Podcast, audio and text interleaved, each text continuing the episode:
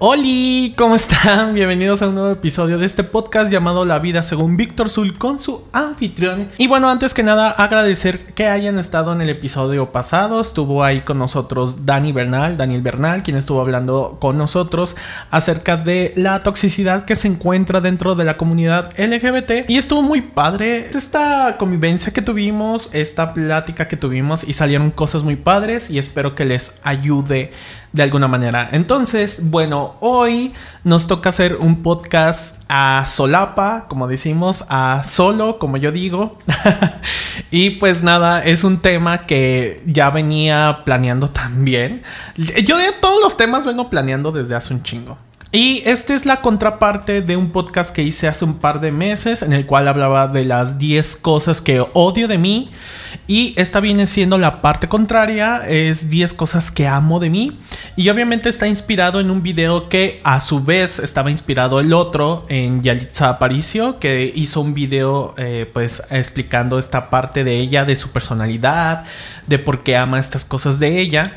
Y fíjense que me encontré con algo muy interesante al contrario al video pasado, porque yo siento que me costó más trabajo eh, pensar en cosas, atributos que yo creo que de mi persona me encantan, ¿saben? Porque creo que pasa algo que es muy fácil encontrar defectos en nosotros mismos. Entonces es más fácil como victimizarse y ese tipo de cosas a encontrar esos atributos que realmente te hacen una persona única, ¿no? Entonces a mí me pasó en este ejercicio. Y pues obviamente al terminar este podcast me gustaría que ustedes también realizaran este ejercicio en el cual ustedes encuentren 10 cosas que aman de ustedes y que sientan que estos atributos forman parte genuina de su ser. Primer punto uh, que amo de mí es que soy extrovertido. Y aquí hay que dejar un paréntesis porque yo antes era totalmente lo contrario. Era una persona bastante introvertida. Me costaba trabajo de alguna manera como que no socializar, sino más bien como que me daba pena mostrarme tal y como soy, mostrar mis hobbies, mi forma de expresarme, mi forma de hablar. Y eso mm, yo creo que lo empecé a soltar como por eso de la preparatoria. Yo siento que tengo esta parte muy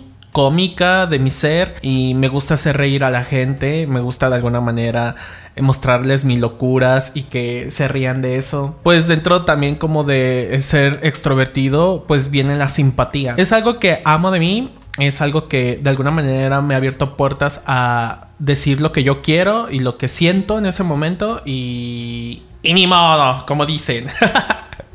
El segundo punto que amo de mí es algo que vivo actualmente y que vivo plenamente y es mi orgullo de identidad. Con esto me refiero a tema de mi orientación sexual. Eh, pues yo soy un hombre gay cisgénero y desde que salí del closet como que me, me he sentido más liberado en muchas situaciones en cuanto a no esconder realmente lo que soy que viene acompañado con el punto anterior, hablar acerca de temas que incumben en cuanto a mis relaciones amorosas con otros hombres, eh, mi forma de pensar respecto a temas de la comunidad LGBT y de diversidad sexual, etc. Y, y eso me llena tanto, o sea, vivir mi vida gay plena para mí es como algo fundamental y que he notado desde que salí del closet. Y antes del closet fue un martirio para mí, fue algo que sufrí mucho, ¿saben? Y que es algo que conté también en otros episodios. Pues tanto que lo tengo tatuado. Para los que van a ver la versión video, van a ver que tengo un tatuaje en mi brazo, que es mi huella con eh, los colores de la, de la, bandera LGBT. Y pues nada, es algo que yo amo de mí, vivir mi, mi orgullo de identidad. El tercer punto es algo que...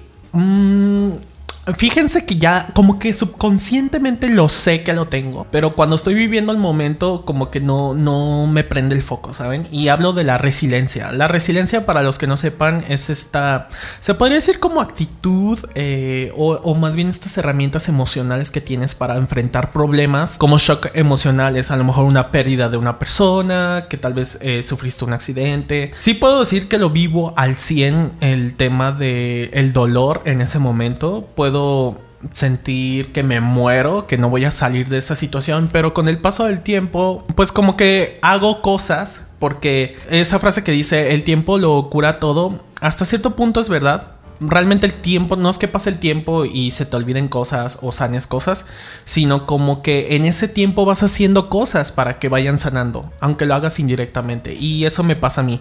Entonces, cuando vivo un shock emocional muy fuerte, lo vivo tan, tan intenso que siento que cuando va pasando el tiempo lo voy soltando más rápido. Y eso para mí es algo maravilloso. Y con el paso del tiempo decir, pues sí, ya, miren, ya pasó, ya estamos aquí, todos sanos, todos cool y pues para adelante. Entonces mi resiliencia de alguna manera es algo que amo mucho de mi personalidad. El cuarto punto y que se podría decir que se contradice un poquito con el podcast de 10 cosas de mí es la empatía. Y sí, eh, la empatía me ha traído problemas. Eh, al ser tan empático, eh, pues como que absorbo problemas que no son míos, pero hasta cierto punto también es algo que amo de mí porque me hace, se ponen los zapatos de otro ser humano. Más allá de que si sea un familiar, un amigo, un conocido, etcétera, eh, me pongo en los zapatos de los demás para entender qué es lo que está pasando con su situación. Ajá.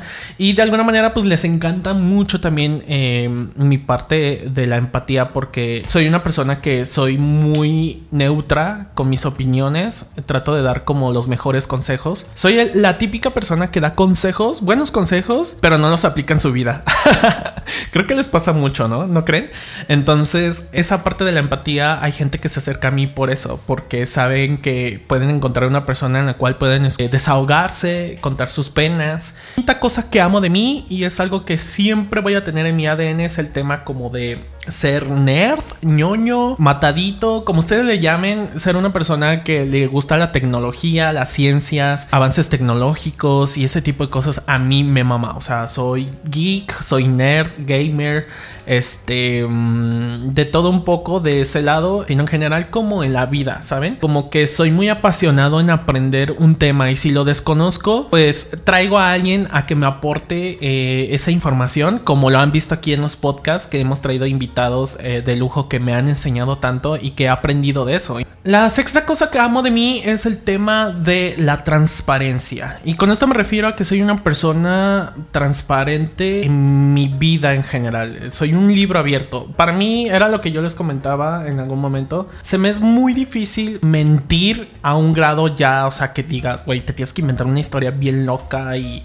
así, o sea, Ay, para mí es un... No puedo, o sea, ¿por qué no hablar con la verdad? O sea, para mí es blanco o negro. O es frío o es calor. No puede haber puntos medios, no puede haber puntos grises. Yo creo que eso también me ha ayudado mucho como a tomar decisiones. Soy muy abierto en mi, en mi tema de orientación sexual. Cuando alguien me pregunta, em, cuando alguien me cuestiona ciertas cosas o piden mi opinión y yo digo, ¿sabes qué? La, la situación está así. Séptima cosa que amo de mí tiene que ver con el tema de la venganza y el rencor. Yo soy una persona cero rencorosa y vengativa. Ah, hace años yo hice un video que se llamaba 50 cosas sobre mí y en ese video comentaba que realmente yo odio todo tipo de violencia. Eh, la gente que es vengativa y rencorosa y que todo el tiempo esté haciendo como comentarios de que no, es que todos me tienen envidia y ay no, es que me quieres hacer daño porque yo soy mejor a ti. O sea, es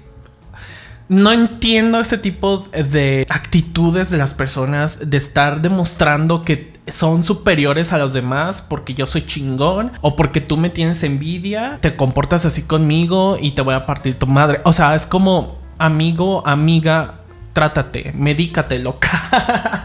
Entiendo que hay situaciones en la cual el tema del rencor, el odio te ayuda en ciertas situaciones, pero miren, a la larga esto te va acabando, te va destruyendo, no entiendo por qué se quieren hacer daños a uno mismo y obviamente eso tiene que ver con temas de vacíos emocionales y muchas cosas que igual probablemente más adelante hablaremos en un podcast, pero yo a lo contrario puede ser que en su momento me enoje si llega a sentir cierto rencor, cierto odio, es normal, somos seres humanos pero volvemos a lo mismo. Mi resiliencia, como que de alguna manera me ayuda a sanar y decir, ¿sabes qué?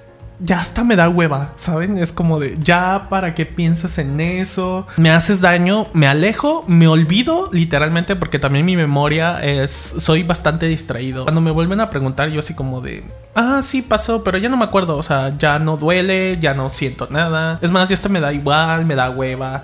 Y eso me ha ayudado a no guardar rencor, a no ser vengativo. Octava cosa que amo de mí es que soy bastante creativo y soñador. Y creo que esto para mí es algo muy importante porque de alguna manera como que me hace escapar de mi realidad. O sea, cuando hay una situación que está fuera de mis manos y que sé que probablemente me va a hacer daño o probablemente no van a salir las cosas como yo quiero, en automático mi mente empieza a imaginar cosas y decir, ok, bueno, esto te puede ayudar ahorita a salir de tu realidad, que era algo que comentaba en los podcasts pasados, ¿se acuerdan? Y eso por un lado. Por el otro, realmente, bueno, mi profesión lo requiere. Eh, yo soy diseñador web, diseñador web gráfico, y entonces cuando me empiezan a hablar de ciertas situaciones que requiere mi trabajo, yo mi mente empieza a volar y digo, ay, aquí podría ir esto, aquí podría ir un cuadrado, aquí podría ir esto, lo otro, de esta forma y así. Y eso de alguna manera me hace también muy feliz que forme parte de mi vida. La novena cosa que me encanta de mí, amigos, yo no sé, ustedes me dirán, estás loco, eso no existe. Se podría decir que yo soy una persona que me encanta todo el tema del misticismo y la magia y las constelaciones y cosas así. Porque me gusta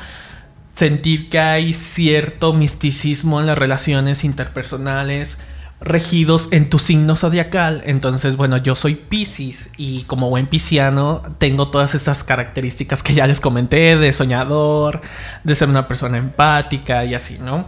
Entonces, los piscianos tenemos otro atributo de alguna manera que nos ayuda a hacer nuestras vidas menos miserables.